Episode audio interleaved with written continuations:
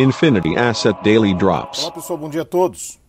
Os mercados ontem continuam na tendência de seguir em partes do mercado no exterior e ontem houve reação dos investidores ao CPI, inflação ao varejo nos Estados Unidos, que apontou uma alta de 0,6%, levemente acima das expectativas, mais uma pressão concentrada no mês de março, em parte por conta do cheque que foi enviado agora para todos os não todos os americanos, todos os americanos elegíveis e também, obviamente, depois choques de oferta e outros, outras questões que têm sido incluídas nesta questão inflacionária americana, mas que já estava precificado pelo Federal Reserve, o Fed já tinha deixado claro que isso ia acontecer, não trouxe surpresa ao mercado, tanto que houve inclusive um alívio nas pressões dos treasuries.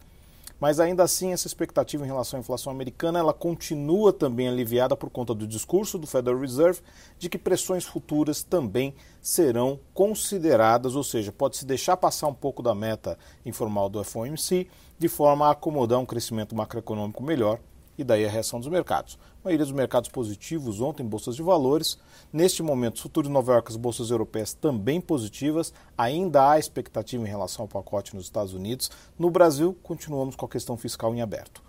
Sem nenhuma resolução de curto prazo, sem nenhuma tendência de resolução a curto prazo. Ontem havia aquela a notícia de que Paulo Guedes poderia acomodar a retirada dos gastos com saúde para acomodar efetivamente toda a entrada das emendas, mas isso também não aparentemente vingou. Ou seja, o problema político continua aqui no Brasil, mas ontem, isso tudo, apesar do noticioso que não foi totalmente uh, uh, positivo, bolsas de valores subiram, dólar caiu, mas o mercado de juros futuros continua pressionado com uma forte pressão na curva.